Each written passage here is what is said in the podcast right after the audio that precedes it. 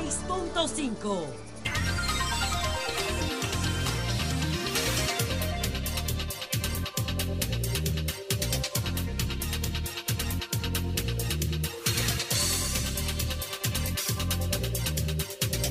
Las dos. Si ustedes quieren, sigan allá afuera hablando. Pero aquí no, porque este es un lugar de trabajo. Son las 2.40 minutos. Aquí en todo el Hoy país. te, hoy te falta. Sí, porque sí. tú siempre pones de Sí. Este es el sol de la tarde. Hoy, hoy es jueves 20 de abril.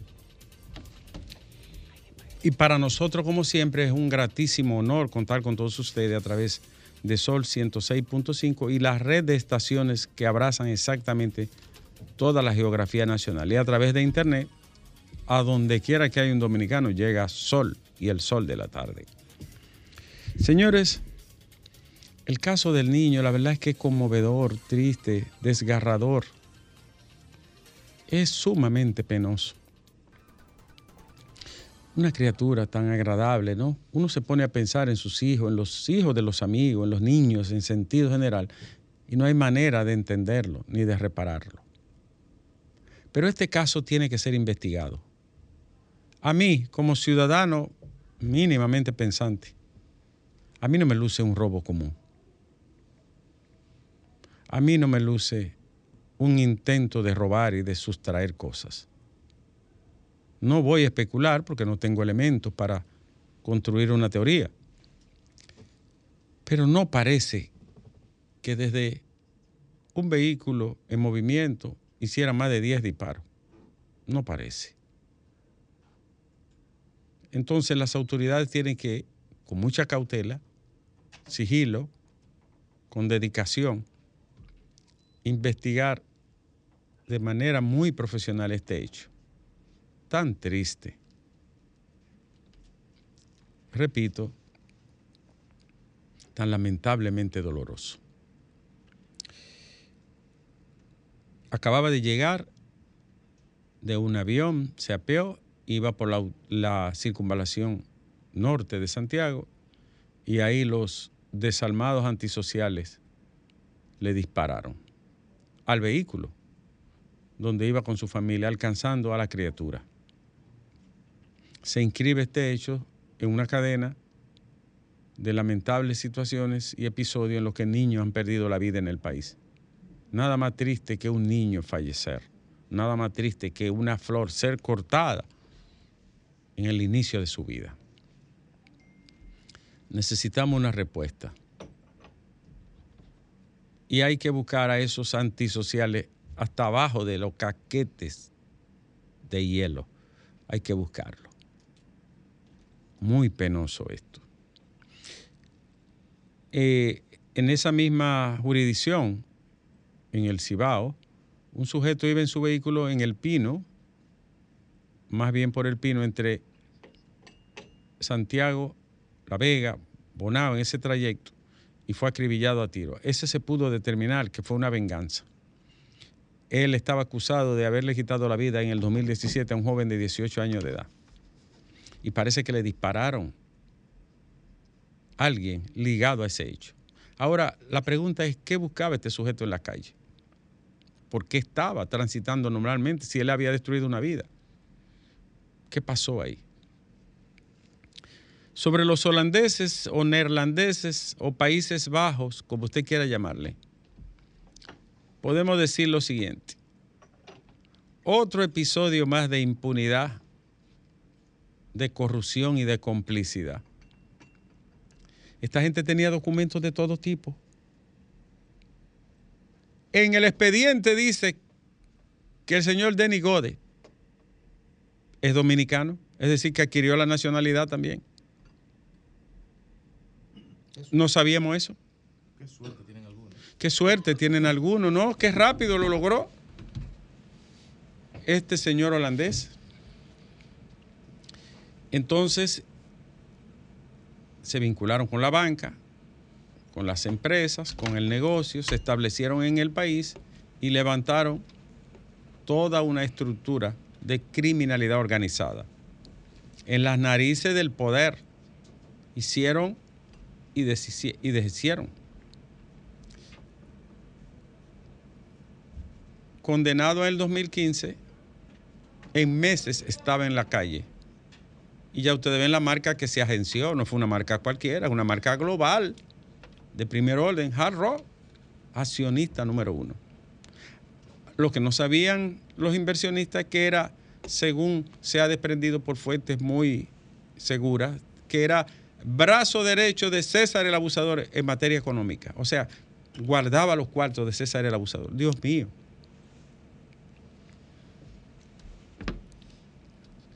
En las próximas horas serán extraditados o en los próximos días. Esa gente están sindicados como criminales peligrosísimos y aquí hacían vida normal.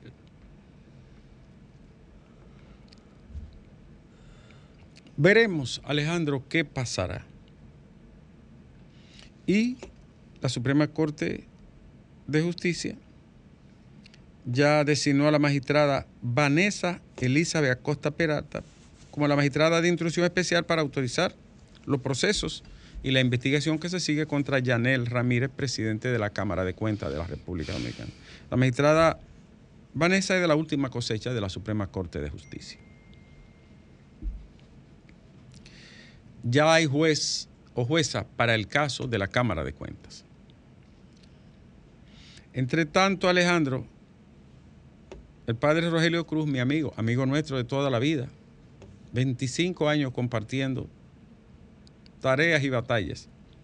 Dice el padre Rogelio, el padre de la corrupción de este país fue Leonel Fernández. Ay, ay, ay, ay, ay, ay, ay. Dice Rogelio. Ay, ay, ay. Padre, prepárese que le van a disparar por aire, mar y tierra. Eso dijo él, Rogelio Cruz.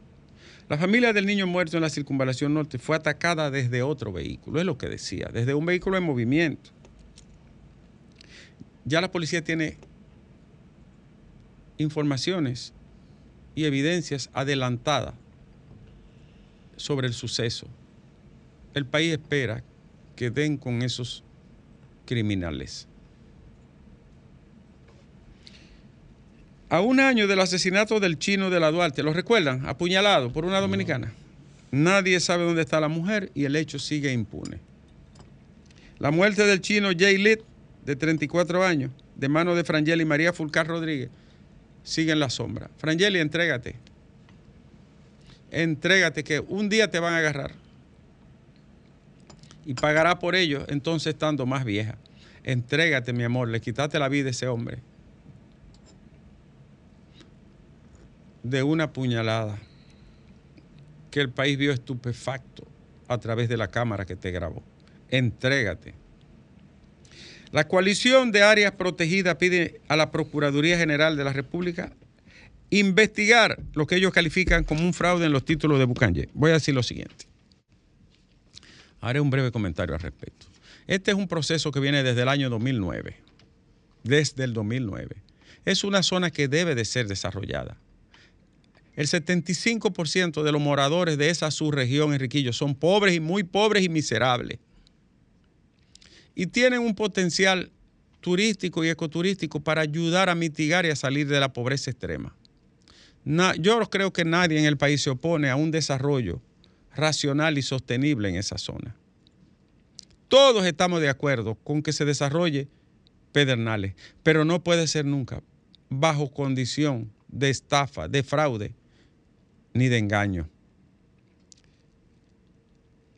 Ese caso de Bucanje debe de ser investigado por la Procuraduría General. ¿Cómo se agenciaron títulos y compraron a poseedores ocupantes desde allí en los últimos tiempos? Lo repito, si el presidente de la República quiere darle un viso de legalidad y de transparencia a eso, presidente, llame a la coalición por las áreas protegidas llame a la Academia de Ciencias de la República Dominicana y al Grupo Jaragua, siéntese con ellos y dígale, enséñeme por dónde sí, por dónde no, que son gente que tiene la vida entera defendiendo este país, los recursos naturales, las áreas protegidas. Pero así no, no va bajo esa condición. Bucanje no puede ser producto de una estafa, de un fraude ni de un robo. No, señor. Así no. Bueno, Alejandro, la primera sala penal de la Corte de Apelación del Distrito Nacional aplazó para junio la impugnación interpuesta para rechazar la decisión de un juez que falló a favor de 17 acusados, acusados de vender los tres brazos. Magistrados, magistradas, honorabilísimo Usías, que la providencia le ilumine su pensamiento y su razón y se conviertan en declarantes del derecho y ministros de la equidad a la hora de tomar una decisión. No le fallen a la ley, no le fallen a la sociedad, no le fallen al derecho. No es fácil, no, no es fácil. Es difícil ser justo, ya lo dijo el sabio Salomón. Es fácil ser bueno, lo difícil es ser justo. Es verdad que es difícil, pero se puede llegar a ser justo. ¿No es así, Alejandro? Tú eres un hombre justo, por ejemplo. Entonces, magistrados de la República, en su conciencia y en sus manos descansa la esperanza de este país de salir de una vez por todas del foso fúnebre de la corrupción y de la impunidad o de seguir nuestro camino a la autodestrucción de la patria. Seguimos, Alejandro. Esperamos para junio la decisión de los tres brazos. La Cámara de Diputados retiene 5 millones al diputado Gutiérrez, al que está acusado de narcotráfico y preso en Estados Unidos. La verdad es que eso es nauseabundo, Alejandro. Nauseabundo, mefistofélico, cloacal. Es Congreso que avergüenza. Y ese partido tiene a ese Turpen y a otros en la misma condición, el PRM. Una vergüenza nacional, Alejandro.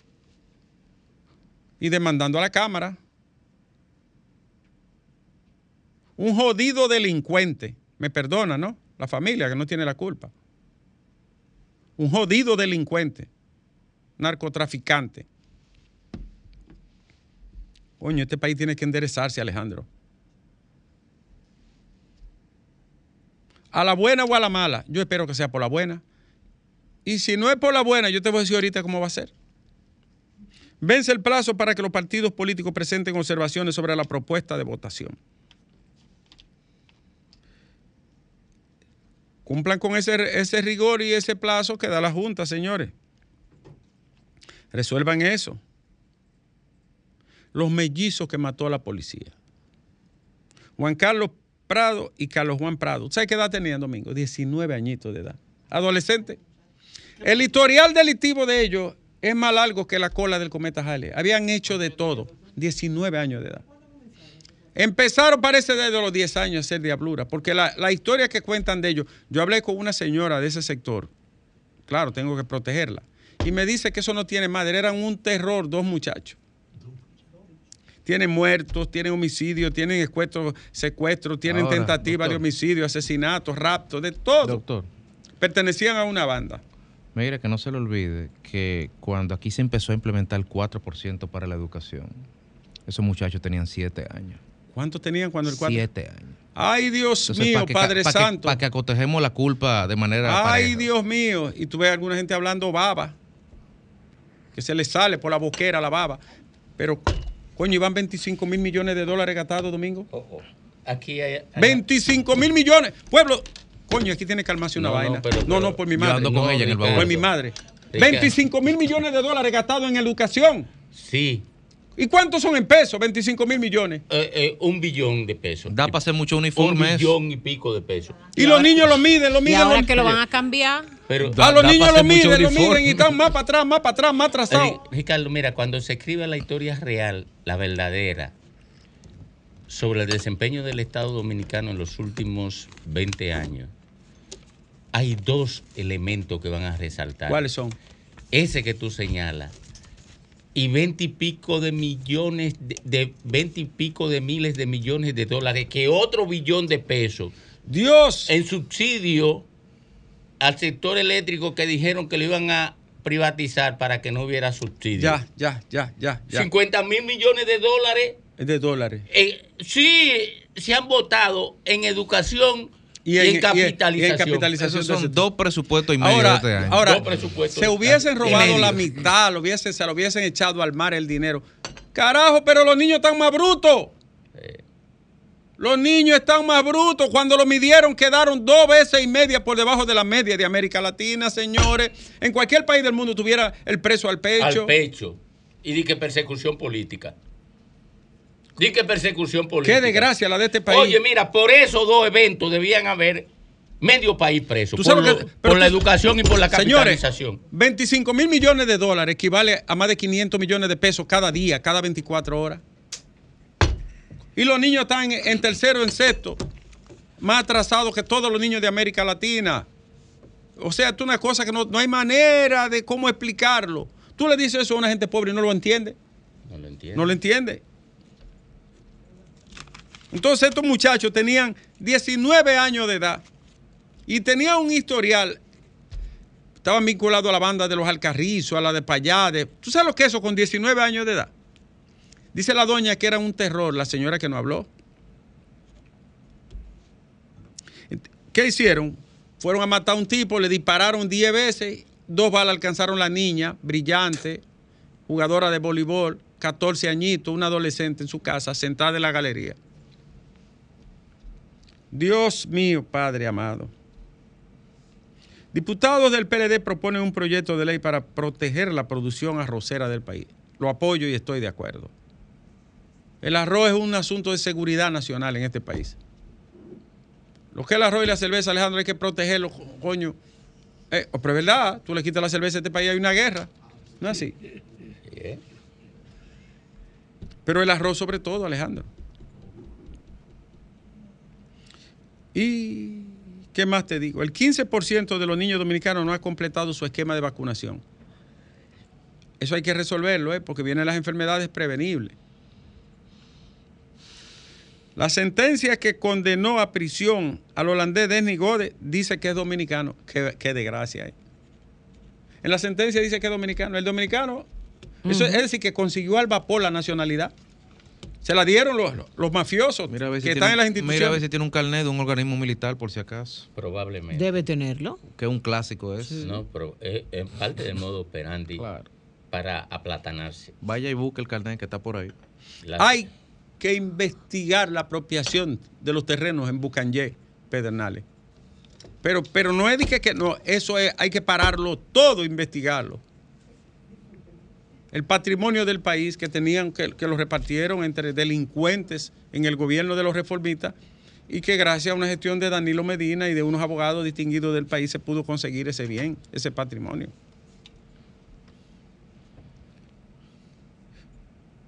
Eh, señores, cada vez que se habla de una vaina de droga, el abusador sale de una vez. Y es que el abusador era tan poderoso. Ahora los holandeses también está bailando el nombre de ese hombre ahí. Mira, cuando, esto lo escuché de Vincho hace muchos años, cuando el crimen organizado se asocia al poder político, se convierte en monopolio, en monopolio del poder. Tú tienes razón.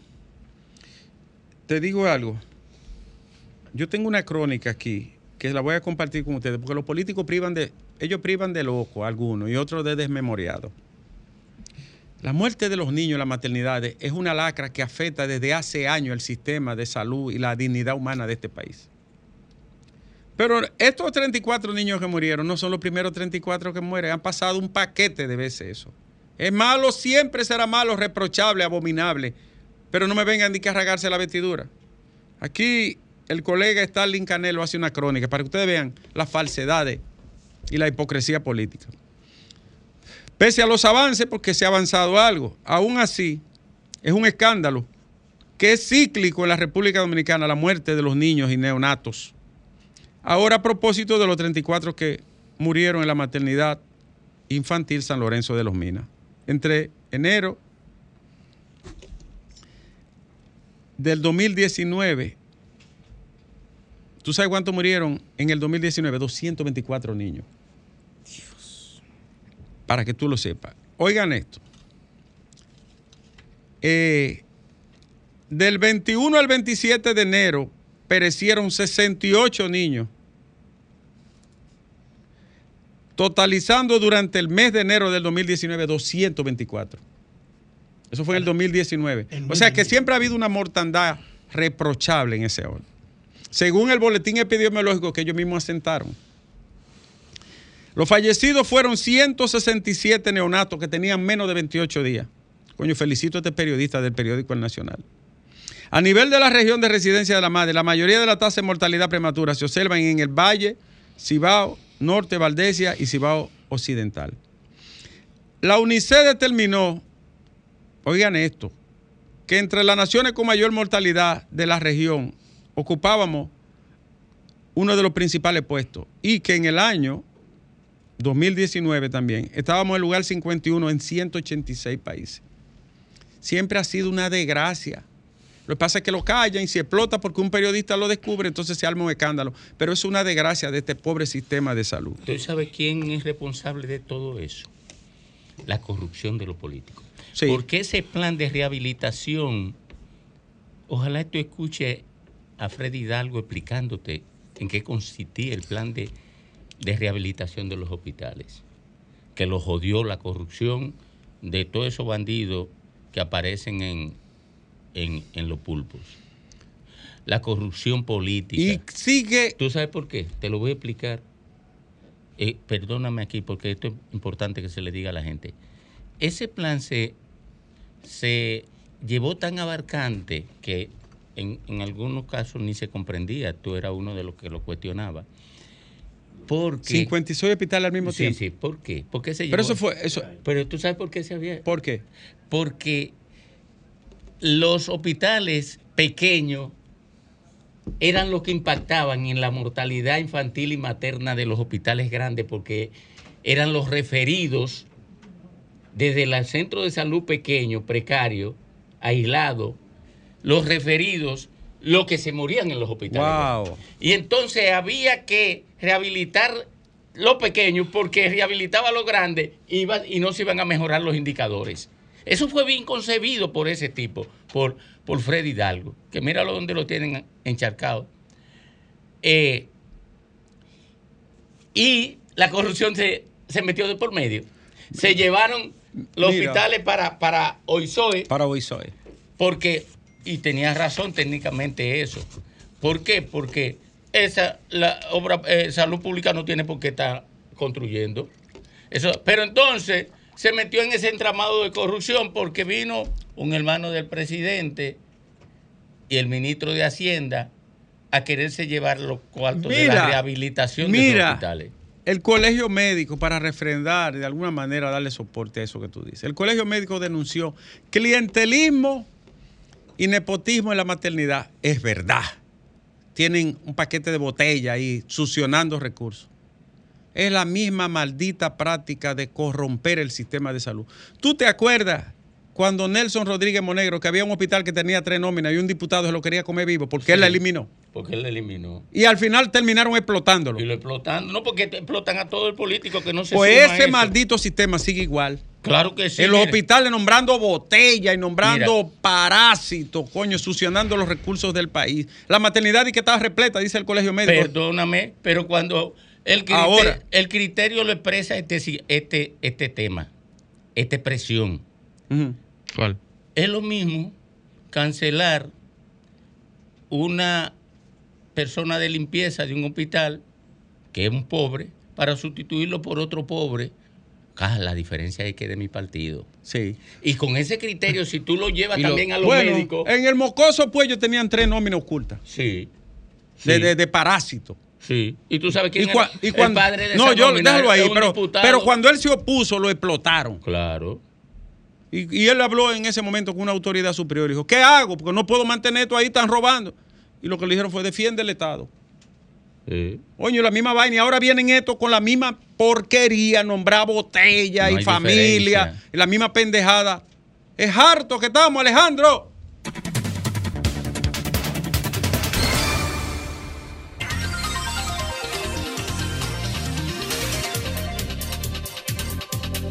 Bueno, retornamos, retornamos al sol de la tarde a las 3.12 minutos cuando, cuando iniciamos el segmento de contacto con el pueblo. Buenas tardes. Buenas tardes, Domingo. Adelante. Buenas tardes para todos y para el doctor Nieves. Primero, Domingo, eh, decirte que me siento feliz de escuchar, escucharte nuevamente. Gracias. Mejores deseos para ti siempre. Gracias, hermano. Domingo, Repítalo mira, todos los días que para tiene- que lo escuche Antonio para allá. Bien, bien. Yo tengo un niño que cumplió cuatro meses y hay una vacuna reglamentaria que hay que ponerle y no aparece la vacuna en ningún centro público Ajá. de la ciudad de Santo Domingo. Ajá. ¿Cuál vacuna es? Es la que le corresponde por los cuatro meses. Creo que el neumococo, no estoy seguro. Bueno, Pero no aparece por ninguna parte. Atención, Mario Lama. Eh, la vacuna que le corresponden, eh, que corresponde aplicarle a los niños de cuatro meses, se agotó en los hospitales del Gran Santo Domingo. Imagínate lo que ocurría, ocurrirá en Elías Piña. Ahí no hay ni suero, seguro. No, ahí no hay ni jeringuilla. Buenas tardes. Buenas tardes. Adelante. ¿Cómo están, ese Rebeca? Hola? Rebeca, mí es ¿cómo un estás? placer, Domingo, que tú contestes, porque así puedo bendecir que estás entre nosotros. Seguiremos muchos años aquí. Amén. Eh, el Y Señor. yo espero también verlo contigo. Gracias, que, que sea así. El Señor de los señores dice que todavía no me han habilitado la sede en el cielo. Por Bien tanto- hecho. Por tanto, Que nos me dice que que, nos siga aquí. aquí. Hasta que la AFP no devuelvan, él no se va. Así Ay, es. Dios. Eso está muy bien. Miren, yo estoy preocupada también por nuestro medio ambiente. Anóteme ahí. Ah, mire, señores, como que no estamos haciendo la lógica necesaria para entender qué significaron esos fuegos realmente.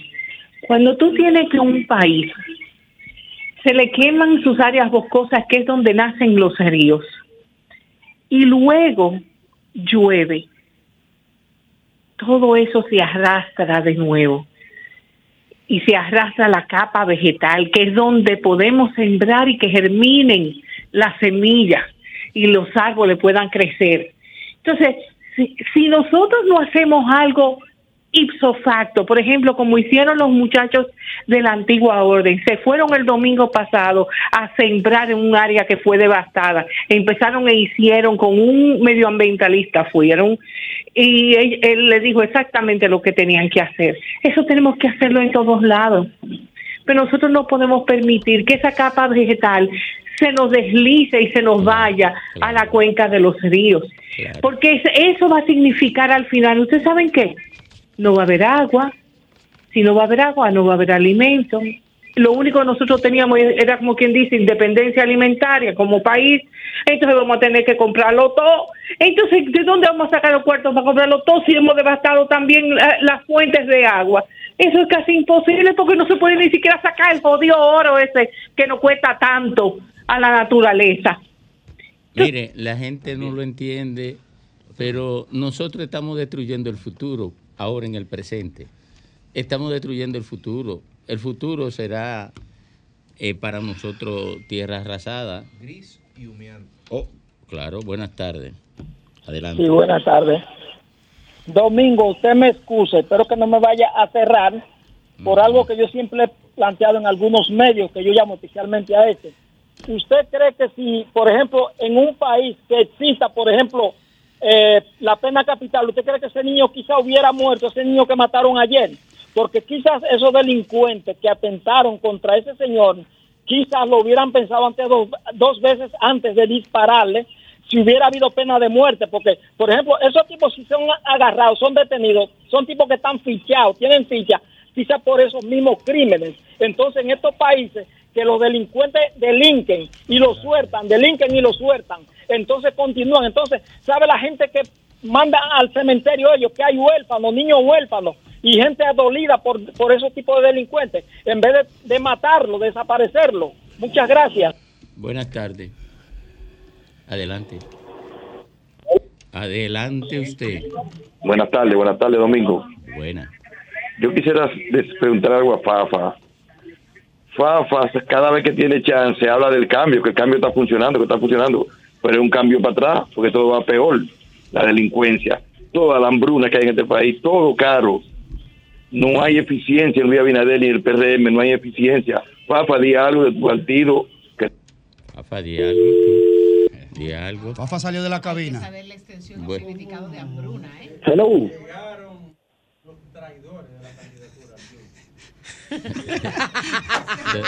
Bueno, hubo una pausa ahí Él justificada. acabó con ustedes ahorita.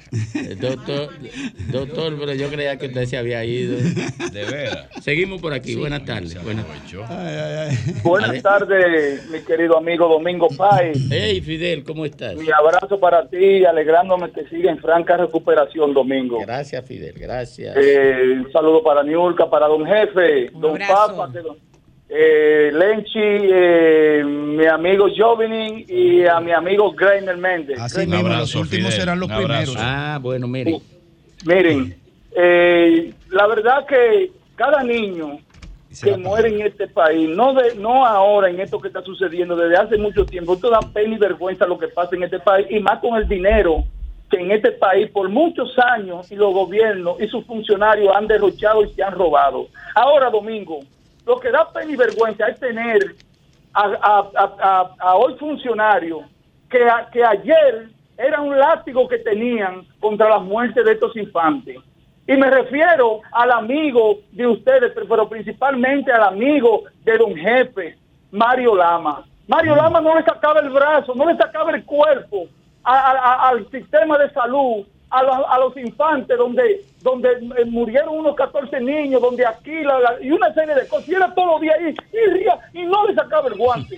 Y hoy, funcionario, hoy calla, hoy calla Mario Lama. Buenas tardes. Buenas tardes, Domingo. Eh, salud eh, y buenas tardes para el equipo. Gracias. y Gracias. salud ante todo para usted, Domingo. Gracias, gracias. Como no, Domingo, Nieves, ¿qué vamos a hacer por Santo Domingo? Los frailes segundo Santo Domingo Este, que las personas de cierta edad, que ya estamos retirados, por Dios, eh, eh, eh, la violencia sónica, Domingo, a- los colmadones hasta la una, pero también hay gente, esto está manga por hombro, la gente está incontenible, aún en casa de familia. Música hasta las tres y pico de la madrugada, Domingo. ¿Qué vamos a hacer con la violencia sónica, por Dios santo? Bueno, eh, lo que pasa con eso es que ustedes viven en zonas de excluidos y ahí no llega antirruido. Ahí lo que llega es picar. el sálvese quien pueda. Y después ustedes votan por estos políticos, por estos partidos del carajo. Pero eso es un lío también, eh, Domingo, porque yo vivo en una a zona que, es clase media y está abandonada totalmente. ¿Tú lo has totalmente. denunciado aquí? ¿Eh? ¿Tú denunciado? Sí, sí, con el, tela, el tema ese de la, del ruido, la bulla, la contaminación sónica. Pero nadie pone caso. Buenas tardes. Adelante. Buenas tardes Buenas- usted. Sí, buenas tardes. Mire, yo quería hablar sobre, señores, las invasiones de tierra y las ocupaciones en la ribera de los ríos. Señores, los ríos, si la gente se muda cerca de la ribera de los ríos, eh, imagínate cómo no lo van a contaminar, cómo no lo van a destruir, cómo y, y, no, y esto es una isla, vamos a acabar los ríos, permitiendo las invasiones alrededor de los ríos y en, la, y en las montañas donde nacen los ríos, ¿qué vamos a hacer? El Estado tiene que parar estas invasiones de, de tanto los extranjeros como los mismos dominicanos que estamos haciendo eso. Eh, al presidente Abinader tiene que decirle a la dirección esta para los fideicomisos que no permitan fideicomisos en tierras en áreas protegidas aunque hayan sido adquiridos los títulos en otra administración mediante mecanismos fraudulentos. No lo pueden hacer. Eso de, de eh, Bucanye, ya ese es un tema de este gobierno. ¿De qué? Ese es un tema de, de este gobierno. Ese ya no es un tema del PLD, ni de Balaguer, ni de Leonel. Domingo, ¿tú le podrías eh, aclarar a la gente lo que No, es ya lo Bocanje? hicimos en la primera. Ah, ok. Fue que Ricardo no lo- lo hizo en la primera parte del programa. Pero lo puedo hacer brevemente para ustedes dos. No, Eh, no, no, no. Yo no he preguntado. No. para, para.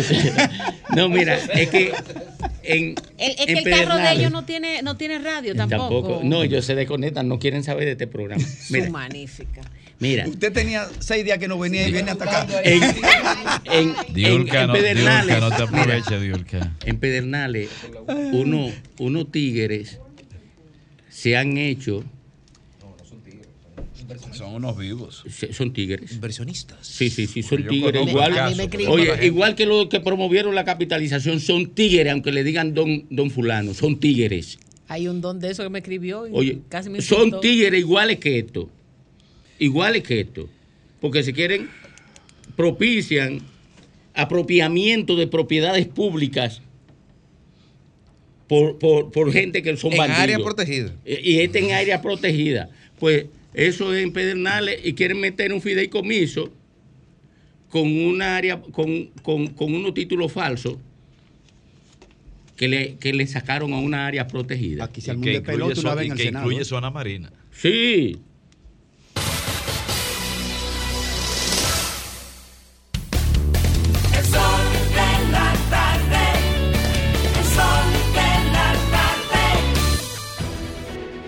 Sol 106.5, la más interactiva.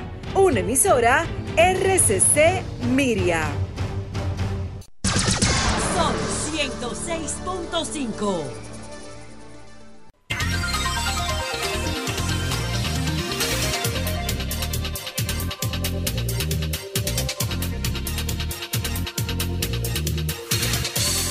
Bueno, retornamos, retornamos al sol de la tarde a las 3.27 minutos de este día. Eh, el encuentro, la coincidencia en asistencia del presidente Fernández y el presidente Abinader a la celebración de un evento en el marco del aniversario del Caribe eh, puede tener un impacto, un impacto político interesante. Porque el PLD en este momento es objeto de una embestida, una embestida que no es política, ¿eh? Una embestida de la lucha contra la impunidad. Ellos se beneficiaban de la impunidad antes y alguien desde la Procuraduría o algunas personas desde la Procuraduría, no desde el gobierno, ¿eh? desde la Procuraduría, Sí. eh, se ha tomado en serio la lucha contra la impunidad, por lo menos tratando de podar el árbol de la corrupción Y difícil, una tarea difícil. desde la copa. Una tarea muy difícil, Domingo. ¿Sabe por qué? Porque son tantos miles de millones. Una vez escuchando yo a, un pastor eh, en su púlpito, se me quedó una frase para siempre. Dice, ¿usted quiere saber dónde están los intereses de un hombre? Dice de un hombre porque la palabra lo dice así, de un hombre, pero de la persona, digamos. Fíjese dónde coloca su dinero. Ahí están sus intereses. ¿Dónde lo invierte? ¿Dónde lo gasta? ¿Dónde? Tal cosa. Y te digo esto porque los gobiernos consuetudinariamente han dicho que apoyan el Ministerio Público, pero no le ponen el dinero. No le ponen el dinero. Son técnicos que trabajan con sumas precariedades en sentido general. Y entonces tú lo pones a, a llevar un proceso de miles de millones de pesos y dólares. Por ejemplo, ese último calamar, que ronda, ¿cuánto fue? 19 mil. 19 mil. Entonces son jóvenes profesionales, técnicos, ¿Cuánto gana? juristas, que ganan chele. ¿Y el abogado cuánto Que gana? los El abogado vehículos que le defensor. asignan son vehículos recuperados, muchas veces todo chueco. Sin, sin, ¿eh? Si se lo asignan, ¿no? A los más pesados se lo asignan. De lo que le quitan a los capos y toda esa cuestión. Eh, viven pre- precariamente en sectores a veces de extracto humilde. Y pensión paupérrima. Nada. Entonces, ¿cómo tú puedes exigirle tanta dignidad y tanta rectitud y tanta em, honestidad, peleando contra gente tan multimillonario, es una tarea sumamente difícil. Hay que ser demasiado honesto, tener una, hace solo una cuando se tiene determinación. compromiso. No le invierten en, en tecnología, no le invierten para procesos de investigación, de expertise, de alta tecnología. No invierten.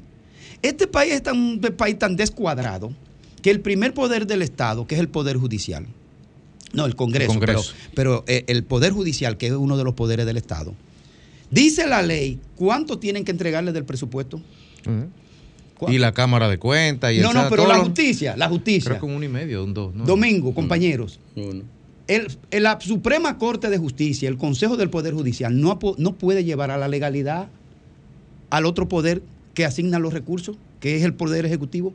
No le dan los recursos. Entonces, Que se aplica. carajo, estos jóvenes profesionales del Ministerio Público, si llevan a buen puerto, y hasta ahora llevan bien, hay que hacerle una medalla de reconocimiento social, porque bajo qué condiciones tienen que llevar esa tarea titánica.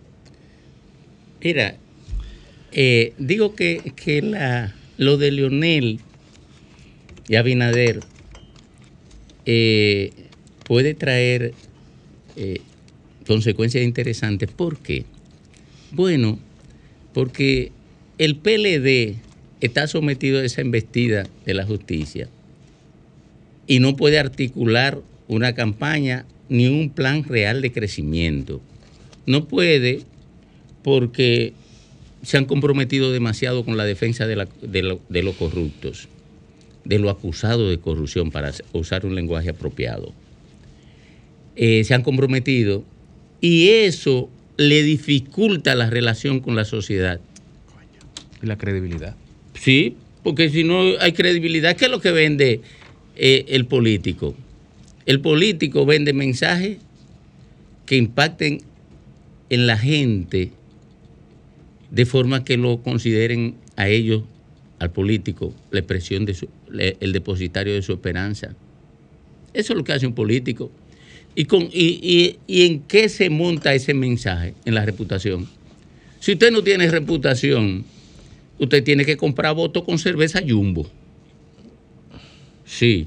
Usted tiene que comprar votos eh, con dinero contante y sonante. Y, y lo eligen, porque eso es lo que. Eso es lo que se hace. Eso es lo que hacen todos esos diputados. Todos esos diputados, eso es lo que hacen. Yo veo a estos jóvenes compañeros míos en esto. Pero tú entiendes y que yo esa- espero que encuentren quien lo va ¿Tú entiendes que esa reunión, ese, ese encuentro fortuito o casual que se dio entre el presidente Fortuito Abinader pero informado. Estoy así poniéndolo entre Ah, comillas, estoy Y poniéndolo entre comillas, porque- señor, porque lo- los organismos de seguridad y los cuerpos de seguridad que protegen la integridad física de ambos, de un mandatario, de un Mm. exmandatario, como tú estás infiriendo y, y estoy cor- y es correcto, tienen que tener una coordinación Claro, necesaria. Y el de la funeraria también fue coordinado. así. Sí, pero ese fue por la puerta de atrás. Es- pero. ¿Cómo así? La pre- bueno, porque Danilo entró por la puerta de atrás. ¿A dónde? A la funeraria. A la funeraria de San Cristóbal, Ah, cuando sí. murió el papá de Temo. Y en el Congreso Ahora, también, la pregunta puerta es, ¿a quién beneficia y a quién perjudica esa, esa- Ahora, a mí sí eso me lo voy a gustó, decir. a mí sí me gustó, antes de que tú digas eso, Domingo, a mí sí me gustó el gesto de civilidad política. Eso sí me que gustó. es lo que se espera entre todos ellos. No, no, eso me gustó para que la gente de abajo lo entienda. Son adversarios, no son enemigos. Esa es la grandeza. Mira, la gente nunca lo va a entender. No, pero la gente nunca lo va a entender y eso tenemos que eh, reconocer que políticamente nuestra población ha bajado la intensidad porque ya incluso los últimos torneos electorales han dejado menos muertos que antes. Recuerden que eh, antes había muertos y, y le llamábamos muertos de campaña porque ni siquiera se habría un proceso judicial en lo suficientemente Eso como la maíz del robusto. play, eran los muertos de no, campaña. un mu- de campaña y así quedaba enterrado. Entonces la gente ha madurado mucho, pero no es que del todo van a entender que son eh, contrarios políticos y que al final se sientan en una mesa y tienen que plantearse los problemas nacionales y tienen que conversar. La gente no lo va a entender, pero independientemente de eso, el mensaje hay que seguírselo mandando. Yo quiero apuntar aquí rápidamente eh, que, bueno, Abel Martínez también tiene que buscar la manera de coincidir con alguno de ellos para que se le pueda ver un perfil de candidato a la presidencia de la República. Porque hasta el momento, de verdad, de verdad se lo digo, Ni yo ni muchísima gente le ve a Abel el perfil de candidato presidencial de uno de los partidos políticos de, de, de los más importantes partidos políticos del país. Y una de las declaraciones que él dio en estos días, eh, cuando dice que a ellos no, que con el único partido que no pactarían sería con el PRM, te dice que definitivamente su agenda temática tiene, tiene que revisarse. Lo primero es que quién le está pidiendo a Abel que se alíe con el partido del gobierno, con el partido que en este momento, según las encuestas, eh, apunta a que ni siquiera va a haber una segunda Pero vuelta que eso es electoral. aritmética de quinto. ¿Y, él no- y cómo se vale a ese si es el que quiere derrotar eso? que yo no, pero que yo no entiendo. Precisamente, entonces, ni siquiera su discurso, ni siquiera su discurso se perfila como el discurso de un candidato a la presidencia de un partido como el Partido de la Liberación Dominicana. Así que ojalá una coincidencia, sea en una funeraria, en un aniversario, aquí en Sol, Lo que eh, pasa es que quizás también, mira, pudiera ayudar. Ese evento tenía un ribete, eh, un ribete internacional, con un perfil internacional. E intelectual. Dado que participaban varios expresidentes de América Latina. Y en ello, también en ese grupo, estaba Leonel. Entonces, es un escenario de importancia nacional e internacional donde figuras de Estado están tratando temas internacionales también con una orientación nacional. Y en el caso de Lionel, sabemos que no solo está como expresidente, sino también como un experto panelista, un intelectual que maneja política económica internacional y que tiene además eh, un un bagaje en términos teóricos útil para ese tipo de eventos. Creo que el presidente hizo bien en asistir porque es un escenario que proyecta a Leonel, porque Leonel es un candidato potencial, lo proyecta. Le se- dejarle el Pero espacio cuando tú dices libre a presidente, Leonel. ¿a qué presidente tú te refieres? Tú acabas de decir al presidente presidente. Abinader. Ah. Dije que el presidente Abinader eh, hizo bien en aprovechar ese espacio, porque era un espacio que también proyectaba a Leonel, que es un potencial candidato de Fuerza del Pueblo. Potencial. El potencial, porque no es oficial todavía. Ah. Eh, lo que quiero decir es lo siguiente, mira, ¿en qué posición queda- deja este encuentro al PLD? ¿En qué posición deja a Leonel Fernández y en qué posición a Luis? Primero, es un evento que debilita al PLD, porque de los tres más importantes en el escenario político, dos están coincidiendo en un espacio construido por parte de la élite empresarial dominicana.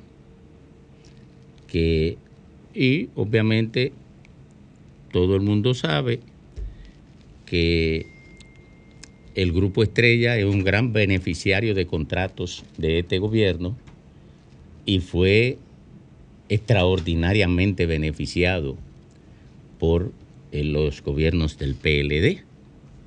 Entonces, primero, eso manda el mensaje de que para las élites económicas que confluyen alrededor del Grupo Estrella, el Caribe y, y, y los otros medios de comunicación, para ese grupo es lo mismo Leonel que Abinader. Primero, ese, ese mensaje se lle- sale de ahí. ¿Y quién es el líder de la ¿Y oposición? quién es el líder? Segundo, ¿con quién eh, en este momento prefiere interactuar Abinader? Y, la ¿A qué? for- y hasta la forma en que interactúa. Correcto. De, cole- de colega. Correcto. De una manera fraternalmente cordial, que es casi un pleonasmo. Oye, eh, los dos cautivan entonces la atención del votante al unísono, lo que manda el mensaje de que para ellos todo el otro no existe. El tercero no existe, porque no lo incluyen en el relato del mensaje. En el imaginario, ¿no está? En- lo sacan del imaginario. Entonces, eso tiene, un, eso tiene un impacto. Pareciera que los estrategas de Abinader prefieren machacar al PLD hasta la extinción y enredarse con Leonel después. Eligieron su candidato. ¿Verdad? Porque esa, esos encuentros no se dan así y ese, esa conversación no se da porque sí. Están construyendo, por lo menos en esta etapa, un escenario en el que compitan Leonel y Abinader.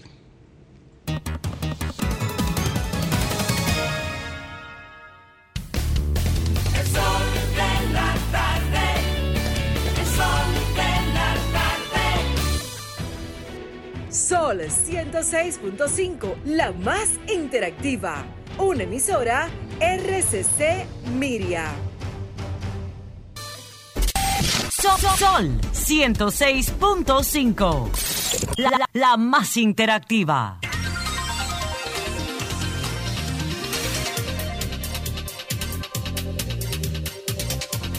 Retornamos al sol de la tarde, hoy jueves, jueves 20 de abril, ¿verdad? 20. Eh, sí, 20. A esta hora, don Rafael Fafa Taveras. Gracias, Domingo. Hoy yo almorcé en un lugar público, en el centro de los comedores económicos. Fui a acompañar a dos personas que trabajan con las mujeres y con la infancia pidiendo una colaboración. Y me encontré con un detalle para mí sorprendente. Hay un mapa donde está establecido el servicio de los comedores económicos que ahora a propósito de todas las críticas que hay con la carestía y con la cuestión de los precios, ha tenido un incremento extraordinario de servicio. Y me sorprendí de que solo en Salcedo, en mi pueblo, no está establecida una extensión de los comedores económicos. Y no está establecida porque ha habido una dificultad para ubicar, para ubicar el espacio donde pueda organizarse esa práctica de los comedores económicos. Primero, al almorzar hoy con carne, viendo dos platos de arroz blanco y un amarillo con vegetales, de ver habichuelas, de ver frito, yo me sorprendí porque efectivamente no es una cosa cualquiera, es una oferta de calidad la que está circulando. Y hablando con el director de los comodores económicos, Edgar Félix, nos dimos cuenta que hay ahí un salto en el servicio basado en que se ha erradicado toda la administración sospechosa de aprovechamiento personal de quienes las manejaban. Y yo le dije, voy a decir hoy en el programa Mi Espacio que mi pueblo, Salcedo, no puede seguir al margen de un servicio de esta naturaleza cuando hay tanta gente que puede aprovecharlo porque no se hayan puesto de acuerdo acerca del lugar donde debe proceder. Le ofrecí mi intervención porque conozco a todos los personajes de Salcedo para tratar de que allá se establezca rápidamente ese servicio de los comedores económicos que hoy tiene una dimensión impensable en el pasado, con el mismo presupuesto, pero con un ejercicio sin duda transparente y sin el aprovechamiento particular que caracterizaba toda la práctica del Estado y particularmente esa. Así que a mis compueblanos de Salcedo, yo les digo desde aquí hoy, hay que entenderse y lograr el local que permita que las masas más empobrecidas de Salcedo puedan tener acceso efectivamente a una oferta que hoy yo disfruté y me di cuenta sorpresivamente que es de una calidad inesperada.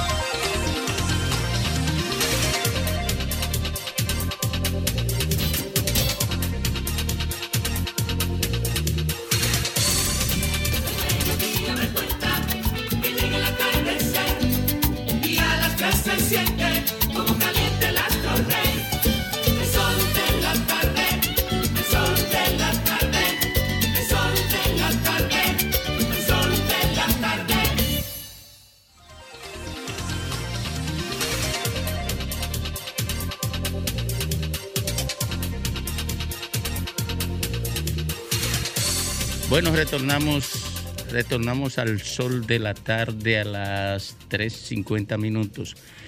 Retornamos en compañía de Pedro Creax. Él es un cubano, presidente de la mediana empresa Cambute, SRL. Él está de visita en República Dominicana y tiene vínculo con Rafael Fafa Taveras y Fafa ha querido traerlo aquí eh, al sol de la tarde. Lo ha invitado. Y vamos, vamos a tratar de examinar eh, a partir de, de la presentación de su condición de presidente de la empresa, de la mediana empresa Cambute, eh, ¿cuál es el panorama que en el orden empresarial, eh, digamos que vive Cuba en este momento? Yo persigo, Domingo, antes que a Pedro hable. Creo que es un problema de interés conocer qué está pasando en Cuba ahora que no aparece ninguna información en torno a alterar la orientación original que a nivel económico se había impuesto, que era de proletarizar a Cuba. Los chinos abrieron un proceso que está poniendo en evidencia su existencia, asumiendo con aceptar la pequeña, la propiedad y hasta la inversión extranjera, pero no transigiendo con un gobierno que no se ponga al servicio de los poderosos, sino que empuje en una dirección. En Cuba está pasando eso y para los dominicanos es un mercado Pero que de vamos, aquí vamos puede a permitir Por que eso yo no lo quiero que él le diga qué está pasando Sí, en Cuba. pero no lo está explicando tú. Vámonos con él. Eh, recuerda la pregunta que le hice inicialmente. Sí. Eh, buenas tardes, muchas gracias por invitarme al programa. Programa que hace unos años yo escuchaba, en los tiempos que viví casi 10 años en República Dominicana, siempre escuchaba eh, el programa de ustedes y las informaciones que... Hoy el contacto con FAFA efectivamente nos ha permitido la posibilidad, su invitación aquí, explicar, dar a conocer algunos cambios que se han producido en el modelo económico cubano.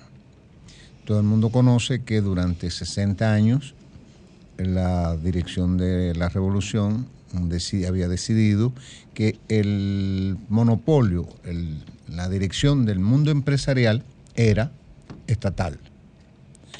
Hoy las circunstancias han aconsejado que el modelo económico cubano se eh, modifique y le ha dado espacio a las micro, pequeñas y medianas empresas.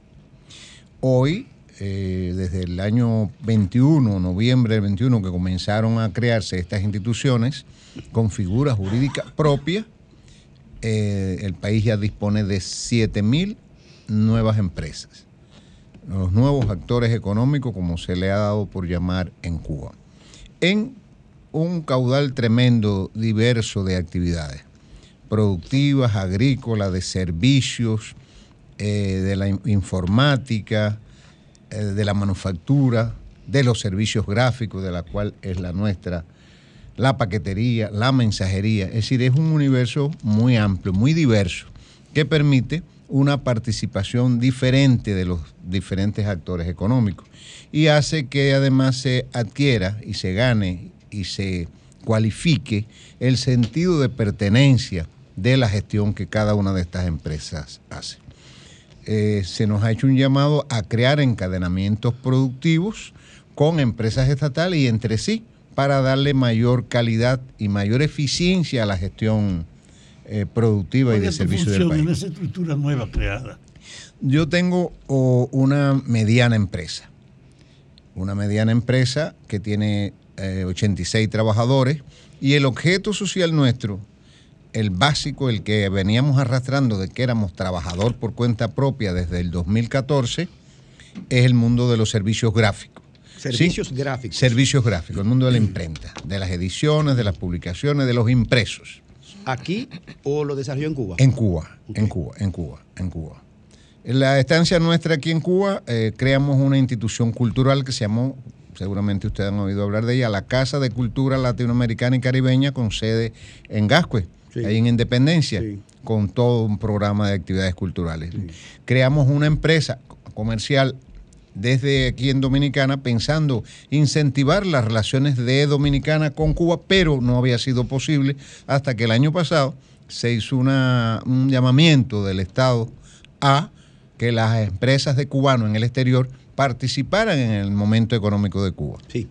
Este, es- yo he estado en Cuba recientemente, propósito de la invitación que nos hiciera nuestro embajador allá, Flavio Rondón, que me imagino que usted lo, lo conoce Sí. bien. Sí. Em, y por supuesto, eh, por supuesto no, Eh, fui alojado en un hotel de cinco estrellas, de capital internacional.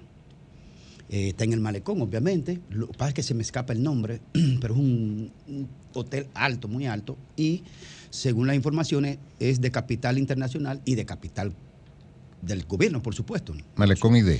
Y estando en la habitación, eh, fui escuchando un programa, local obviamente, donde estaban hablando del modelo de la ley de apertura económica, de la posibilidad de comercialización dentro y con capital internacional. ¿Cuál es el contexto exacto de esa ley y qué tiempo tiene? Sí, esa ley, la apertura, a la aplicación de esta apertura por ley se produce en, en noviembre del 21. Y le decía que hasta de esa fecha acá se han creado 7 mil empresas en toda esa variedad de temas que le decía. ¿Cómo se aplica? En el encadenamiento productivo de empresas de este nuevo tipo, los nuevos actores económicos, como se ha dado por llamar, con empresas estatales. Perdón, de esas 7 mil, ¿cuánto es de factura criolla, criolla cubana y si lo maneja? ¿Y cuánto hay de capital? Todas son. Capital mixto. No, todas son eh, eh, nacionales. Una condición para tener una MIPYME en Cuba es justamente eso ser eso. Se había privilegiado antes de este nuevo rumbo del modelo económico la presencia de capital extranjero, con leyes desde muy de hace más de 10 años. Y en las empresas mixtas de la, de la- de la inversión extranjera con empresas estatales. Ese era el modelo más. Exacto. Los cubanos realmente en- eh, no teníamos posibilidad de tener empresas privadas en Cuba. Esa es la novedad. Que se liberan las fuerzas productivas, las ganas, la voluntad, la necesidad de hacer de, de las personas que por demás, como ustedes conocen, tienen una calificación importante que, se, que la revolución le permitió y ahora tienen dónde aplicar eso. Pedro, pero independientemente de... Hay una realidad también que existe, que es el bloqueo. E independientemente de, la, de la- del marco jurídico nuevo que propicia la apertura, de la voluntad de emprender, de la capacidad, como señalas, de, de la inventiva, hay un tema también decisivo que es el capital. Eh, ¿Cómo un cubano que tenga iniciativa, que el gobierno se lo permita y que tenga una idea y quiera montar un negocio, cómo tiene capital y si no lo tiene, bajo qué términos se vincula a quien lo tiene? Eso lo permite la ley. Y ya hay eh, algunos esfuerzos, eh, aplicaciones prácticas para lograr ese financiamiento. En la mayoría, en los primeros casos, incluso fue de incluso cubanos que tenían en- en, eh, alguna experiencia o algún familiar o alguna persona en el exterior que les facilitaban. Eso es lo más, eh, claro. lo más común que se dio. Después se ha ido acercando la propia inversión extranjera, como el país ha privilegiado un poco la figura del nuevo actor económico, se ha permitido que se vinculen capital extranjero a las MIPIMES.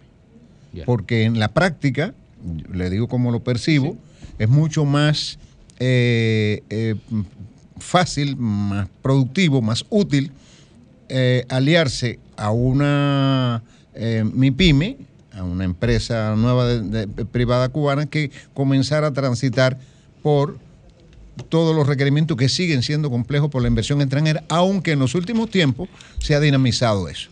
Se creó la empresa de, eh, Mariel, eh, y en los primeros tres años solo se dieron muy pocas empresas consolidadas. Fue necesario que el país se diera cuenta que tenía que dinamizar más la entrada, de, facilitar más la, la inversión extranjera para lograr hoy hay una zona de desarrollo muy bien nutrida, mucho más. Pero lo- la pregunta suya, ¿se facilita que el capital extranjero colabore, participe con la empresa? Incluso es novedoso que hace unos tres meses se invitó un grupo de empresas norteamericanas. 20 empresas. Y se, ¿Y invitó- se atrevieron a ir? Sí. Y eh, un grupo de. También se nos invitó por la Cámara de Comercio y por el Ministerio de, Com- de Comercio Exterior participar en ese encuentro que se produjo. Y fue realmente interesante, porque a ese grupo de personas que, de empresarios norteamericanos que habían venido, venían autorizados para establecer esa relación. Ojo, no para establecer estas relaciones con los gobiernos cubanos, que la ley lo, lo- lo limita, lo prohíbe. Pero con el capital privado no es el Estado cubano. Señor Pedro, eh, ¿cómo funcionan las empresas eh, en un país donde el suministro, donde la materia prima, donde la comida, donde incluso los, los eh, jabón, eh, detergente, insumos para la limpieza, o sea, donde escasea extremadamente ese tipo de cosas? ¿Cómo funcionan las empresas con el suministro de su materia prima? Es muy difícil.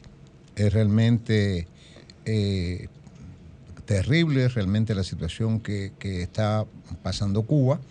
Ya en los años 90 se nos dio el periodo especial con la caída del campo socialista, que era nuestro primer aliado, y realmente atravesamos por una situación complicada, muy complicada, por eso que usted apunta, la ausencia de financiamiento, la ausencia de suministro y el bloqueo que desde temprano se impuso. Es el- a- a- algunos no muy eh, simpatizantes de la revolución plantean que eh, hay eh, que el embargo no existe. El embargo existe y es fuerte.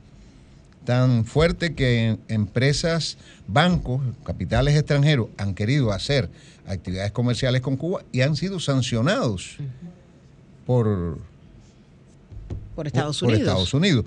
Y dirán ustedes, bueno, entonces, ¿cómo están invitando a los empresarios a participar en, en- en- en Cuba? Ah, es que hay una, un cambio también, un giro en la política de los Estados Unidos. Están permitiendo que empresas norteamericanas acudan, a, hagan inversiones en Cuba para el sector privado, para las empresas privadas, no así para el- Es decir, que sin esa ley previa del año 21 no hubiese podido darse eso- ese proceso.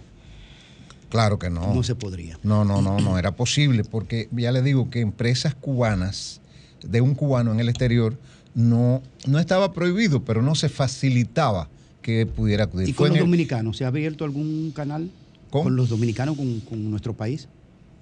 de los dom- Inversión dominicana. Inversión ya. dominicana con... Bueno, sí, que yo conozca, hay tres empresas, creo que hay más. No, mm, realmente no tengo toda la información de la presencia del capital, pero conozco por lo menos de tres empresas que tienen eh, negocios con empresas cubanas desde antes de este momento.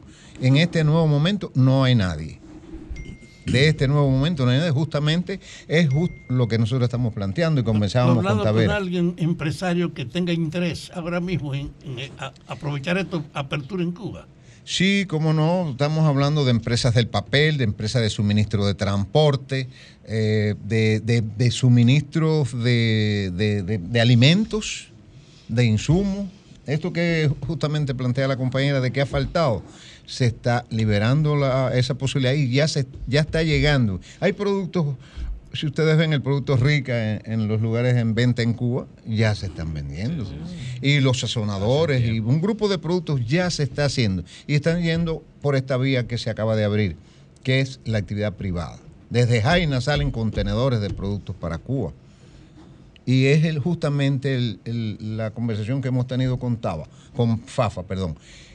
Es el momento idóneo para Cuba, que ha tenido, eh, eh, Dominicana y Cuba, que han tenido relaciones históricas de muchos años, de sin limitaciones, sin la presión del embargo, contribuyan a, a limitar, a liquidar el embargo, ayudando al pueblo cubano que está en este momento en una situación verdaderamente complicada. Gracias. No solo para, para com- comercializar en Cuba, sino para exportar las cosas que Cuba tiene y que son de muchísima utilidad en, Dominicana. No solo desde el punto de vista material, sino en los servicios. Si pensamos en los temas médicos, que ya se escapa de la MIPYME, eso sigue siendo verdad, pero no puedo dejar de decirlo que los, los, los, mm, desarrollo educativo, el desarrollo científico, técnico de Cuba pudiera realmente ayudar a que se exporte de Cuba.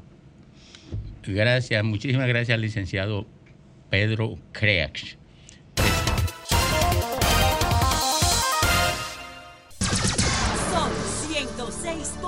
106.5.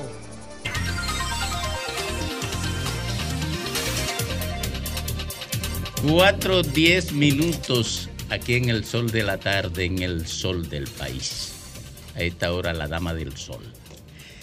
Gracias, gracias Domingo. Y lamentablemente tengo que tocar un tema muy trágico eh, de un pueblo que amo, de un pueblo que quiero y de un pueblo que donde quiera que voy lo llevo conmigo porque ahí nací, las matas de Farfán. Un pueblo pequeño, lleno de profesionales y lleno de gente buena.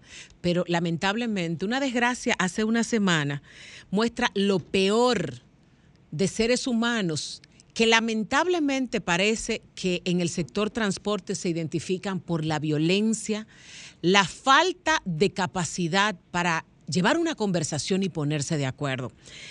Daimer Rodríguez, un joven de unos 20 años, murió de un disparo en una discusión entre su papá, Fran Rodríguez, y otro, otro guagüero, Analdo de los Santos. Señores, el nivel de violencia que se, que, que se narra en este episodio ocurrido en las matas de Farfán por una lucha, por una ruta de vehículos. Eso se ha dado en Santo Domingo. Eso se ha dado en diferentes pueblos del país, porque no terminamos de entender por qué hay tanta violencia en el sector transporte. Es verdad que hay limitación educativa en la gente que interviene en este, en este renglón de la economía, pero no podemos llevar todo a los extremos de que un joven con toda una vida por delante, lamentablemente, tenga que perderla por un por un enfrentamiento que pudo haberse resuelto hablando o pudo haberse resuelto en los tribunales. Ahora, Fran Rodríguez y Analdo de los Santos van a ir a los tribunales. Pero eso no se queda ahí. ¿Usted sabe por qué? Porque lamentablemente en los pueblos, y digo en los pueblos porque te- conozco las experiencias de los pueblos, esa muerte no se queda en una. Eso va incluso trascendiendo generaciones en algunos pueblos. Y quienes somos del sur sabemos porque hay muchísimos casos conocidos y que uno tiene lamentablemente que recordarlos para tratar de bajar la intensidad. Fran Rodríguez y Analdo de los Santos estaban discutiendo por la ruta de Guagua y su hijo intervino y según los testimonios, buscó un machete en la guagua porque, porque Analdo tenía una pistola frente a su papá Fran Rodríguez. Y Analdo le disparó. Es la narración de testigos. Ellos dos están todavía en el hospital porque Fran Rodríguez, cuando vio que Analdo le disparó a su hijo Daimer, entonces fue, buscó una pistola y se entró a tiros con Analdo. Eso uno puede pensar que ocurría en el viejo oeste norteamericano. No, eso sigue ocurriendo. Ocurre aquí, en República Dominicana, por un disparate como una, como una ruta de guagua. Porque yo estoy segura que si Fran Rodríguez, en este momento, cada instante que se acuerda de su hijo, no solamente le daría la ruta, daría la guagua, daría la vida, daría lo que tuviera con tal de recuperar a su hijo Daimer Rodríguez. Pero ya no hay forma de reparar el daño. Ahora, ¿ustedes saben en qué hay que concentrarse? En que haya un proceso judicial que arroje la verdad en ese pueblo y que las muertes se queden ahí. Porque hay otras historias de familias en las mismas matas de Farfán, donde los muertos van de generación en generación mientras esa historia se pueda contar y se pueda transmitir. Hay que evitar que siga habiendo sangre, sobre todo por razones tan estúpidas como una discusión por una ruta de transporte. Qué pena que esto siga pasando y qué pena que pase en un pueblo como las Matas de Farfán, donde hay tanta gente buena. Que descanse en paz Daime Rodríguez y que Fran Rodríguez y Analdo de los Santos salgan del hospital y asuman la responsabilidad judicial que definitivamente hay que enfrentar.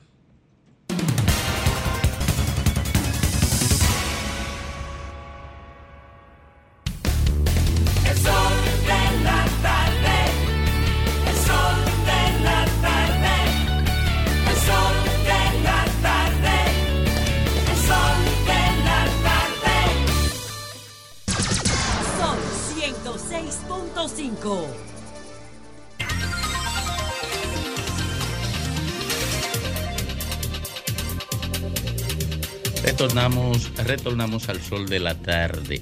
Miren, eh, nos escribe Felipe Jazmín. Eh, él asegura que hay suficiente vacunas en almacén. Ahora, ¿por qué entonces el hospital dice que no hay vacuna para aplicársela a un niño? ¿Es que hay un desorden de esa magnitud o que la ineficiencia es del propio hospital?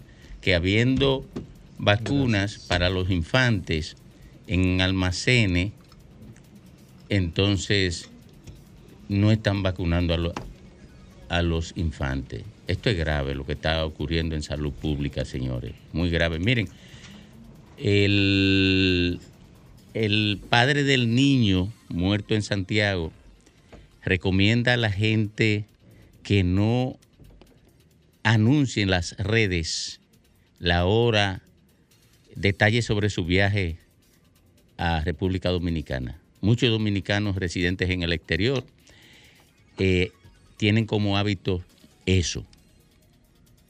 Él lo atribuye a que sus atacantes pudieron ubicar eh, su llegada y cuando lo atacaron mataron al niño porque ellos lo publicaron, él y la esposa. Bueno, tenemos con nosotros a Dio Astacio.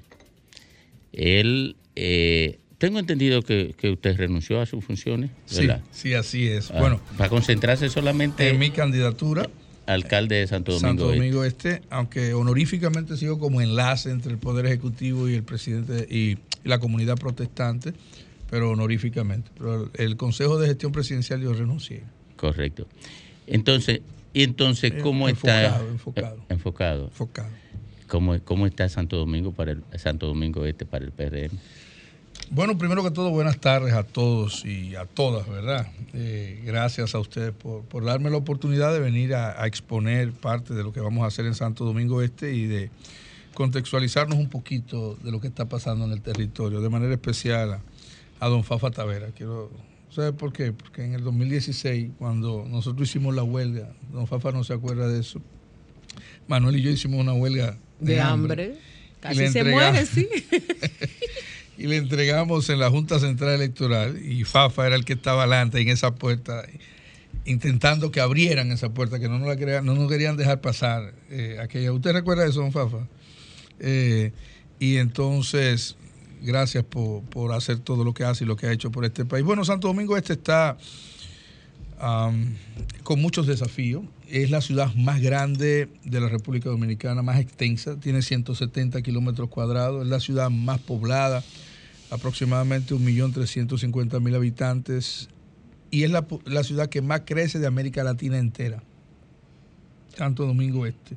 Y crece positiva y negativamente. Es decir, crece en urbanizaciones, crece en desarrollo, pero asimismo crece en arrabalización, crece en personas en los ríos, porque hay mucha gente que emigra y su puerto es Santo Domingo Este. Santo Domingo Este es una ciudad de, de muchos inmigrantes que vienen y eh, empiezan como de tránsito, como que van a quedarse, como que se van a ir, pero pasa que duran, como el caso mío, yo llegué en el año no- 1985 y tengo hasta la fecha viviendo en Santo Domingo Este. O sea, la gente cree como que no se va a ir y, como que se va a quedar, como que se va a ir. Y eso también ofrece muchos desafíos en función de la identidad de la ciudad, porque todo el que llega allí llega de otro sitio. Está el sanjuanero, está el baronero, está el de Neiva, está el tal. Y cuando tú le preguntas a la persona que de dónde es, aunque tiene 25, 30 años viviendo ahí, todavía él sigue siendo de Neiva. Y el que nació en Los Minas, en lugar de decirte que viene de Santo Domingo Este, dice que él es de Los Minas. O sea, tenemos un problema serio de la identidad allí. Pero también tenemos un problema que tiene que ver con el desorden en la manera en que crece la ciudad y en la manera que se organiza. Desorden que se manifiesta desafortunadamente en muchísimas áreas. Carecemos de un buen transporte público, eso nos impacta muy negativamente. Carecemos de un buen tránsito, carecemos de un sistema claro, definido, establecido de manejo de los desechos sólidos. Y definitivamente que eso nos impacta para convertir a Santo Domingo Este en lo que debería ser, que es una marca ciudad por todo lo que ella tiene. Esos desafíos, digo, eh, se podrían enfrentar realmente con lo que le entra económicamente al ayuntamiento de Santo Domingo Este, porque uno de los problemas más graves que tiene Santo Domingo Este es el manejo de los manejo, el manejo cloacal. Mira, el gran error, yo digo que el eslabón perdido del desarrollo de la República Dominicana es la, falta de visión sobre el trabajo de las alcaldías. Nosotros entendemos que el alcalde maneja un presupuesto de 2.350 millones de pesos, que es el caso de Santo Domingo Este. Pero el gobierno dominicano ha invertido 25 mil millones de pesos en Santo Domingo Este. Y la ley dice que el alcalde debe ser el supervisor y el coordinador y la persona más informada de todas las políticas públicas de una ciudad. Así es que el presupuesto de Santo Domingo Este no solo el que maneja el ayuntamiento, es el que el Estado central ha dispuesto para allá, que el alcalde debería gestionar, debería supervisar la correcta eh, impartición de ese presupuesto Dirección. y, de, y debería direccionar o tratar de, de gestionar que sea eficiente la inversión y que las obras que se hagan eh, conecten con la comunidad. Y la- enlazar las instituciones para no desperdiciar recursos. Porque Definitivamente. cuando usted ve que va el ayuntamiento y abre un, y abre un hueco o lo cierra y después viene la casa y vuelve y, lo- la abre. bueno, la ley dice en su artículo 4, párrafo 1, que el alcalde o el ayuntamiento debe estar, o sea, primero dice que todas las políticas públicas de la ciudad son coordinadas o, o son informadas y debe ser prácticamente un auditor la alcaldía. Pero dice que en algunas que la constitución la limita, el alcalde tiene derecho a dos cosas fundamentales, que es a la coordinación y a la información. Es decir, el alcalde tiene que estar informado de la menor zanja que se va a abrir allí y debe coordinar con otras instituciones para que no se abra y cuando se abra, que se abra bien y que se tape permiso. eh, y que se tape en el tiempo adecuado y dar el permiso. Pero las alcaldías muchas veces son ignoradas, son voladas. La casa entra, rompe, entra obra pública, entra, rompe. Eh, los hospitales que se trazan en Santo Domingo Este no se traza porque la alcaldía lo solicita ni porque lo proyecta, sino porque Salud Pública en su política pública deciden. Para que tengas una idea, a nosotros nos construyeron una ciudad sanitaria en, en Santo Domingo Norte. Qué bueno, muy bien, son cinco hospitales. Pero la entrada de este país o la entrada de la ciudad de Santo Domingo Este tiene muchísima tierra, tiene más habitantes, es más extensa. ¿Por qué la alcaldía no hizo el lobby y trató de que se construyera esa ciudad sanitaria en Santo Domingo Este cuando cientos de personas mueren anualmente en el puente Duarte producto de un infarto agudo al miocardio porque no tenemos no tenemos un centro que pueda atender en cuidados intensivos a una persona con un infarto. No lo tenemos en Santo Domingo Este, no hay un hospital público que pueda atender a una persona en cuidados intensivos y la gente tiene que transportarse muchas veces en carro porque en Santo Domingo Este no hay un hospital que te pueda operar ni siquiera una apendicitis. Entonces, esas son iniciativas que deben tomarlo las alcaldías basado en políticas públicas generales, basado en estadística, basado en un perfil para la ciudad y basado en su propósito y es parte de lo que debe hacer un alcalde.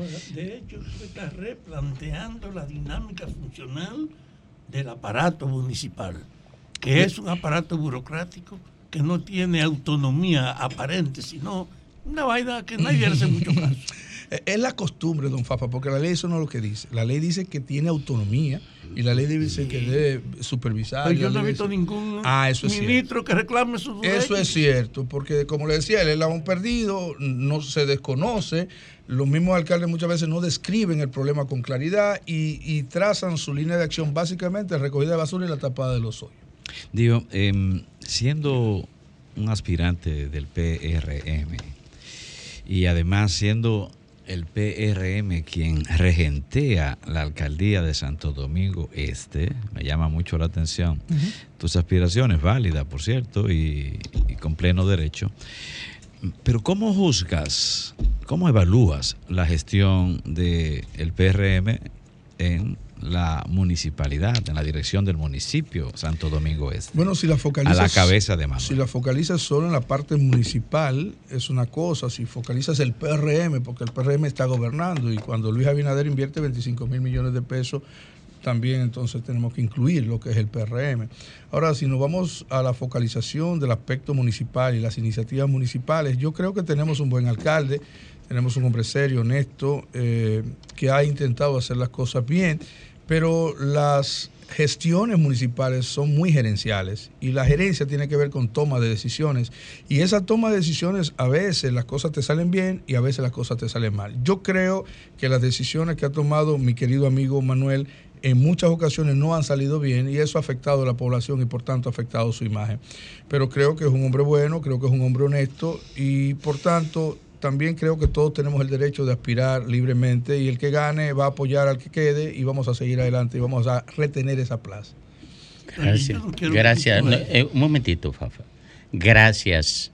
Gracias, Dio. Muchísimas gracias.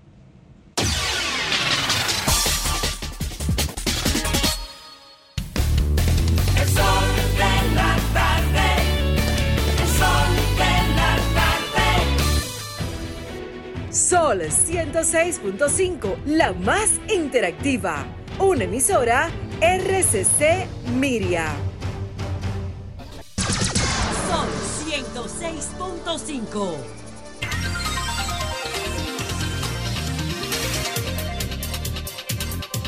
4.30 minutos aquí en el sol del país. Domingo, eh, la Policía Nacional, eh, efectiva, eh, el director de la Policía Nacional, según la publicación que hace el mismo presidente de la República, eh, ya atraparon a los cinco delincuentes que cometieron el horrendo crimen, el asesinato del niño Gioser Luis Félix saliendo del aeropuerto del Cibao y dice el presidente que está al tanto de lo que está pasando y dándole seguimiento a este caso. Muy, pero muy lamentable. Cinco. Bueno, Cinco. hay que ver. Mientras, mientras vemos más, buena por el presidente, don Lenchi Vargas. Muchas gracias, muchas gracias, Domingo. Y bueno, a ti, dominicano, como siempre, nuestro saludo. No importa dónde estés, siempre nuestra mejor consideración. Miren, eh, en el día de ayer o de hoy, no recuerdo bien, creo que fue ayer, Hipólito Mejía hizo unas declaraciones que parecen jocosas y declaró que ya que Lionel nos tiene harto a todos. Eso declaró el expresidente Hipólito Mejía. Lionel nos tiene hartos a todos. Bueno, eso se inscribe dentro de su jovialidad, como ya dije, pero ese tipo de afirmaciones, ante todo por lo de harto, tiene una connotación negativa. Hablar de que tú me tienes harto eh, eh, porta en sí mismo un espíritu fuerte, negativo, de rechazo, de confrontación, incluso hasta de peligro. Lo tomaremos como exactamente eh, lo que la gente supone, pero insisto en que no es la mejor forma de expresarse para un expresidente, dado que también sugiere cierta intolerancia. O será, tal vez no sea intolerancia, tal vez sea rencor, tal vez sea envidia, tal vez sea resentimiento del expresidente Mejía. ¿Será acaso eso? Porque estar harto porque Leonel desarrolla su responsabilidad, porque Leonel funge como líder de la oposición de este país. Harto por eso, pero Hipólito, gracias a ese rol de Leonel Fernández, de encabezar, de ser el líder de la oposición durante el, el- durante el gobierno que usted desarrolló del 2000 al- al 2004, gracias a ese rol fue que Leonel pudo finalmente derrotarle en las elecciones del 2004. Está haciendo ese mismo rol hoy exactamente el rol que le corresponde y el rol que demanda una buena parte de esta sociedad. Ese rol de líder de la oposición. ¿O acaso será que justo por los resultados del 2004, hoy el rol que desempeña Lionel está despertando piel de gallina en aquellos que habrán de enfrentarse a Lionel en el 2024? ¿Acaso será eso lo que está ocurriendo? Y observe, señor Hipólito, don Hipólito Mejía, que nosotros no estamos hartos de usted. No, no, no. No estamos hartos de, Hipólito Mejía. Pese a que Hipólito también funge, eh, de- desarrolla vida política como político. Justo lo que Leonel hace, lo que le corresponde a Leonel. Y no estamos hartos de Hipólito Mejía, que por cierto, de ese rol de dirigente político de él, pues le ha salido bastante bien, porque Hipólito Mejía es la mitad del gobierno de República Dominicana hoy. Hipólito Mejía es la cabeza de la otra mitad del PRM. Y eso, don Hipólito, no, no, no nos harta, realmente no nos harta. Y no nos harta pese a que el pueblo dominicano se hartó de su gobierno en el año 2004. Parece curioso, pero por ejemplo, en esta misma semana han habido cosas que más o menos reivindican o traen a colación, a colación las gestiones de gobierno de Leonel Fernández, porque en esta semana se anunció un programa llamado A Comer del Campo al Colmado. Y, y eso me recuerda a uno de los programas principales de Leonel Fernández, que decía, primero es comer. Pero al mismo tiempo, en esta semana o a final de la semana pasada, Leonel Fernández organizó un evento internacional a propósito del tema de la inteligencia artificial. Y ya en esta misma semana, el presidente Abinader está hablando de, que- de que se va a instalar un programa, eh, una estrategia de inteligencia artificial para final de año. O sea, tal parece que pese a que a algunos les harta, a otros les sirve de referencia, ¿no? Y eh, bueno, Hipólito Mejía, no, no estamos hartos de, de usted, realmente no. Siga desarrollando su función política eh, para seguir fortaleciendo la democracia. Ahora, lo que sí le aseguro es que el pueblo dominicano, una gran parte de este pueblo, sí está harto de la carestía de los productos básicos. De eso sí está harto el pueblo dominicano. Está harto de tener eh, electricidad y combustibles altísimo, carísimo. Este pueblo sí, sí que está harto de la inseguridad ciudadana. Sí, don Hipólito. También estamos hartos de escenarios tan dantescos y dramáticos como los que se viven en los hospitales de niños, en los hospitales de maternidad, como el drama que se vivió esta semana y que se vive no solamente en el hospital de los Minas, sino en otros tantos hospitales, como denunciara el presidente del Colegio Médico Dominicano. Y estamos hartos realmente de tantas ineficiencias.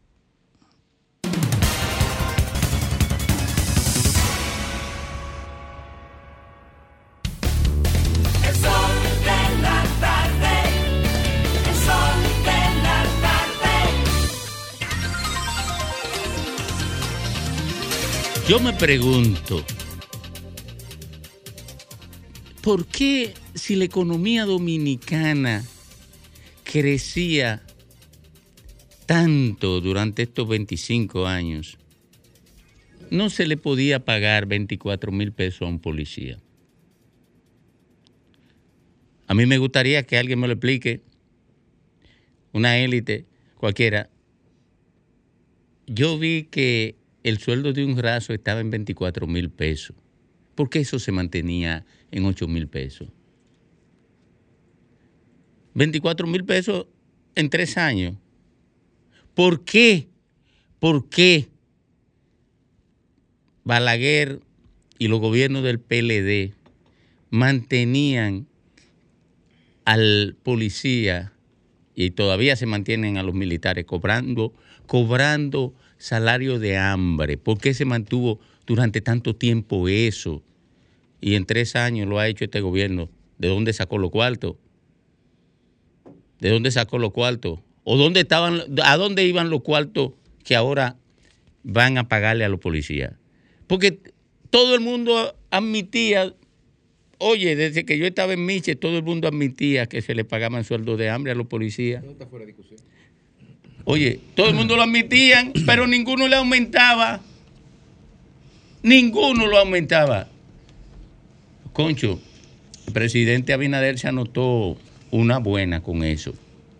Muy buena. Y hay un dato, Domingo. No, ya, ya, yo no quiero que me ayude. Oye, tú me ayudas y, y me le quita el tiempo a aquel. Lo estoy acechando. Lo que pasa es que estaba haciendo el puente, Fafa. pero un Lo estoy acechando. A Fafa. Todos los gobiernos aquí asumían que los policías tenían la licencia para ellos buscar por su lado lo que no les pagaban para mantener. Sí. Era una forma de concebir la práctica del Estado con que el que estaba en una función resolviera su problema. Don Graimer Méndez. Gracias Domingo y gracias a toda la audiencia de este Sol de la Tarde de RCC Media, la más poderosa plataforma de información de la República Dominicana. Ante todo, celebrar la vida de Domingo Páez, que anoche estuvimos en casa de Don Fafa compartiendo la amistad y la vida y celebrando la vida de nuestro compañero Domingo Páez, todas las atenciones de, de Leida. Porque Fafa se sienta ahí y ya. Es una estrella. Ley de la jefa de Fafa. Gracias, jefa Fafa, por ser tan buen anfitrión. Y la pasamos muy bien. Miren. Atención a los nobles mm, capos narcotraficantes de la República Dominicana. Les traigo hoy el manual del narcotraficante iniciado dominicano.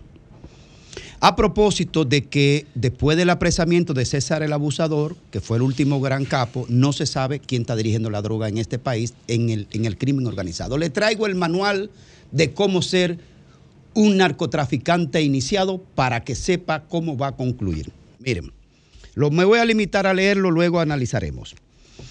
Primero, el manual del capo. Compre sus protectores en las agencias de persecución del crimen. O sea, los que están para perseguir ese, esa ala criminal del Estado dominicano, usted tiene que buscar un buen dinero para que lo que deben perseguir eso, usted los compre y tenga su gente dentro de las agencias de investigaciones y de persecución del crimen como la policía, la DNCD y demás. Adquiera, eh, adquiera un formidable equipo de guardaespaldas para que lo cuiden y llegue vivo a los 10 años, que es en promedio en lo que dura un capo en la República Dominicana ejerciendo libremente. Adquiera una o varias fachadas empresariales, es decir, dealer, discoteca, inmuebles y demás. Son sus fachadas empresariales. Hágase legislador o haga a su esposa legisladora, eh, preferiblemente diputado o diputada. Invierta mucho en candidatos o en los partidos políticos para que pueda tener plataforma política de respaldo. Ponga banca de lotería, ponga varias estaciones de gas o de gasolina. Engánchese o consiga varios carnés oficiales para que cuando esté transitando, pues lo, te lo muestre y siga. Además, póngale un par de manijas de billetes al lado del carnet oficial que usted tiene. Prepárese para operar durante 10 años. Es en promedio lo que dura un capo operando en la República Dominicana, 10 años en promedio. En el trayecto consígase unas cuantas hembronas y patrocínele los siguientes eh, áreas emprendedoras. Música, si le gusta el arte, a ella. Póngale un programa de televisión o póngale un spa de masajes y demás. Póngale también posiblemente tiendas de ropas y accesorios que le gustan mucho a este segmento de la población. O sea, son 10 años que usted va a durar operando aquí. Atención a los capos iniciados. Dedíquele un presupuesto para algunas contingencias en el sector judicial, arriba y en el Ministerio Público. Engrase bien la maquinaria del chivateo e informantes eh, que le van a servir de advertencia cuando le vayan a hacer los allanamientos. Eh, documente lo más que pueda sus sobornos. Documente lo más que pueda esos sobornos que usted da a, los que están para perseguirlo a usted. Llegado el momento de finalizar su jornada de capo en nuestro país, que reitero, son en promedio 10 años, pida usted mismo su extradición, no se complique. Una vez en Estados Unidos, entregue todo, todo, toda la información que usted tenga, que esa va a ser su eh, que su información se, eh, se convierta en moneda de cambio para una eh, corta estadía en los Estados Unidos, en la cárcel de los Estados Unidos. Y además, luego de lavado su dinero por la justicia norteamericana, de su dinero y sus bienes, usted va a retornar al país con todos sus derechos jurídicos y políticos retornados. Por, una, por una, un axioma jurídico que dice que usted no puede ser juzgado dos veces por un mismo delito. Es decir, que el vacío que una vez dejó Figueroa Agosto, que fue ocupado por César el abusador, que dicho sea de paso, extra- eh, eh, coincidencialmente, es nuero del- de uno de los principales capos dominicanos iniciado en la década de los 80, como es Franklin Franco. Nuero, una coincidencia. Entonces, dicho esto, esta es mi recomendación en la primera parte del consejo a los que están iniciando el proceso de convertirse en nobles narcotraficantes de la República Dominicana. Dígame. Patrocina un dembocero. Sí, que va a patrocinar también en el arte, en la música. Esas son parte de las fachadas que tienen que tener en materia de, eh, de lavado de activos, de lavado de activos, de discoteca y demás. Entonces, esta es mi primera entrega. Atención, Nobles Capo que están iniciando. Esta es mi primera entrega. Seguiré ampliando este dossier porque inevitablemente este es el escenario donde las autoridades nuestras deja que todo germine como la verdolaga y se vienen a dar cuenta cuando Estados Unidos se los pide.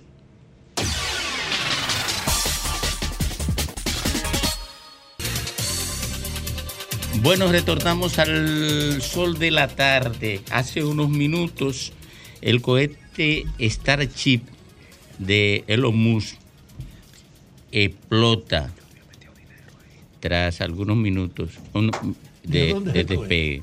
La el, compañía más grande, el más grande y potente cohete. Sí, correcto. Consigue lan- lanzar el cohete más potente de la historia, tal como dice Grimer, pero la nave se desintegra tras el lanzamiento. ¿Era sin tripulación? Es, es la iniciativa empresarial privada que va a tratar de hacer los viajes interplanetarios. Sí, ya hizo el primero. Eh, Ya hizo el primero aquí mismo. ¿A dónde fue? ¿A dónde fue? Leche. ¿Cómo leche? No, bueno, no, rápidamente eh, recordar que hoy se celebra el 141 aniversario del fallecimiento, o se recuerda, de Charles Darwin. Charles Darwin, quien estableció la teoría de la evolución. Todo cambió en la biología y en la, ciencia a partir de ese libro de Charles Darwin llamado El origen de las especies. Bien, eh, tal como dice, como dice Grimer, yo quiero saber, yo quiero saber quién va a comprar pasaje para, para viajar en, en una nave de Elon Musk.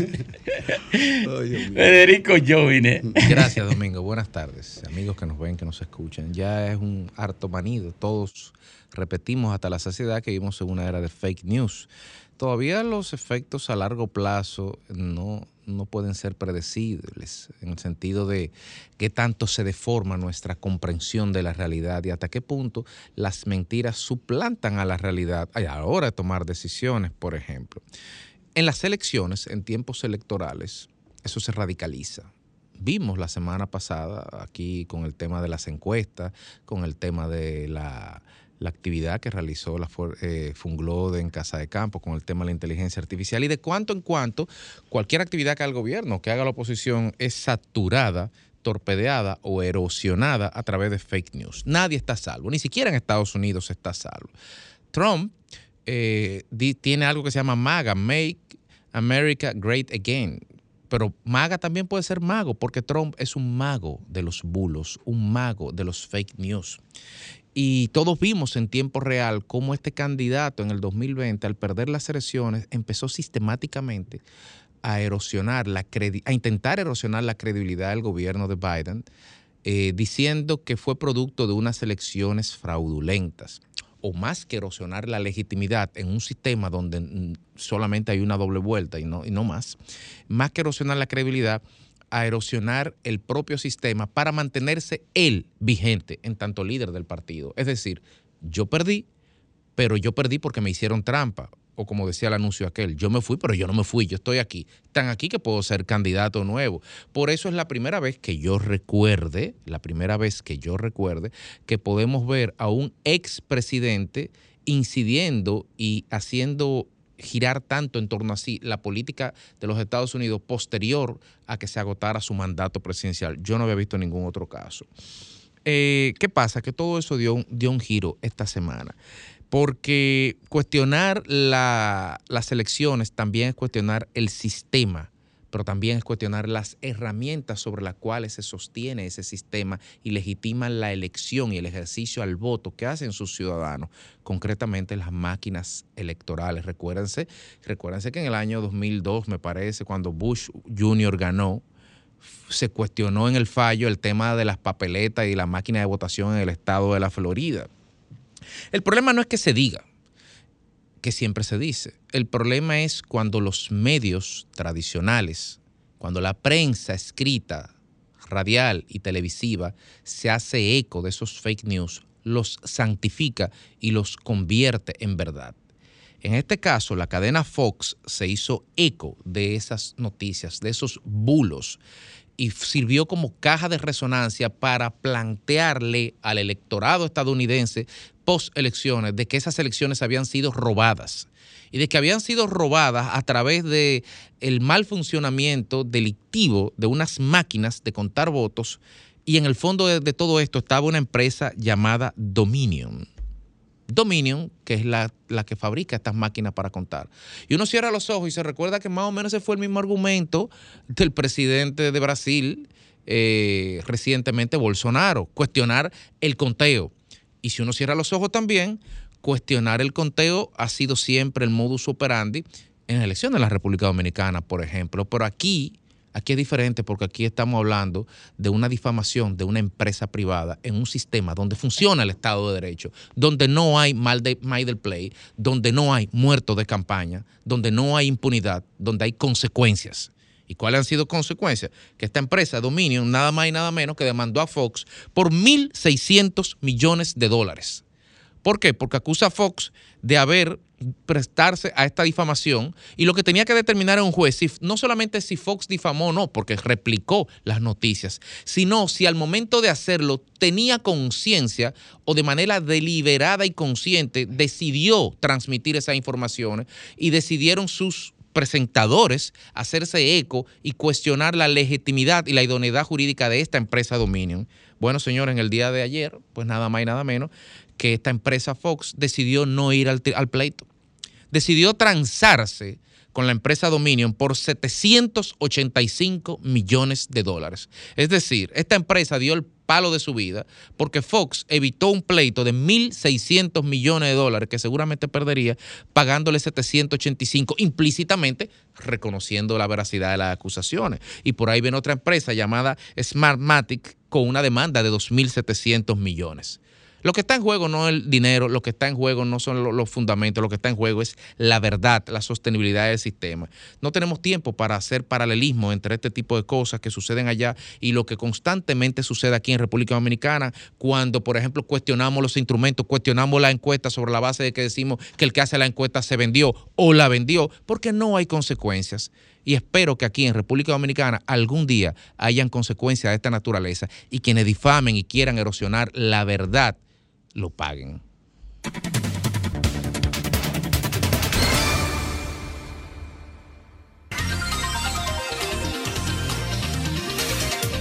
Cua- 4.52 minutos de la tarde. Y a esta hora, el más esperado, Domingo Páez. Quiero recomendar, gracias, Graime. Quiero recomendar el artículo de José Luis Taveras en el Diario Libre, El bueno, el malo y el feo. Esa es una radiografía del liderazgo político dominicano. En campaña electoral, yo recuerdo los debates que tuve con los PRMistas que siguen a uno con una parte de ellos sobre la imputación social o política de narcotraficante contra candidatos del PRM. Yo machaqué eso, todo el que me escucha sabe que machaqué eso permanentemente durante la campaña electoral, estableciendo el paralelismo frente a sus corruptos o sus delincuentes de cada partido en momentos en que la corrupción abarcante de los gobiernos del PLD llegaba a su clímax con Danilo, con los gobiernos de Danilo. Recuerdo ese debate, incluso lo que ten- sostenía con Fafa sobre eso. Lo que yo sostenía con Fafa cuando salían las acusaciones de práctica de narcotráfico de los candidatos.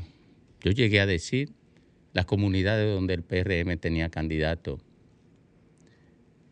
que venían del narcotráfico.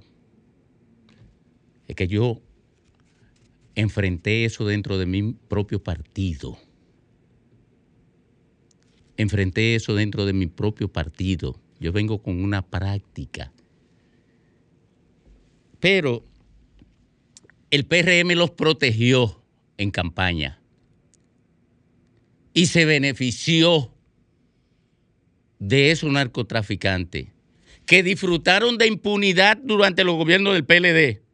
Porque el PLD sabía, el gobierno del PLD sabía que ellos eran narcotraficantes, pero no lo perseguía. Ah, pero ocurre que en la lucha contra el narcotráfico es una lucha global y desde Puerto Rico, desde Estados Unidos y también de Puerto Rico, hay tribunales vinculados a esto, mandaron a la Procuraduría General de la República Dominicana los expedientes. Y lo maneja Jenny, que tiene una muy buena relación con la Embajada Norteamericana, muy buena relación, y tiene una comunicación permanente con la Embajada Norteamericana. Y Jenny fue a darle respuesta a la petición de los norteamericanos de que persiguieran todos los, co- los narcotraficantes del PRM. Y así vino lo de Falcón, eh, vino lo de el diputado Gu- Gutiérrez y ahora vinieron un par de expedientes más, entre lo que está el expediente de los eh, delincuentes de los Países Bajos. Y eso le permitió al PLD levantar como bandera la impugnación a lo que hacía el PRM o lo que hace la Procuraduría General de la República contra personas que cometieron delitos de corrupción en los gobiernos del PLD. El PRM, y esta debe ser una lección de vida partidaria para el PRM, tapó a sus narcotraficantes, lo protegió en campaña porque se estaba beneficiando de ellos. Y hoy eso provoca que una buena cantidad de los dominicanos descalifique al PRM para levantar un discurso frente a corrupción con un historial de apoyo a narcotraficantes tan largo.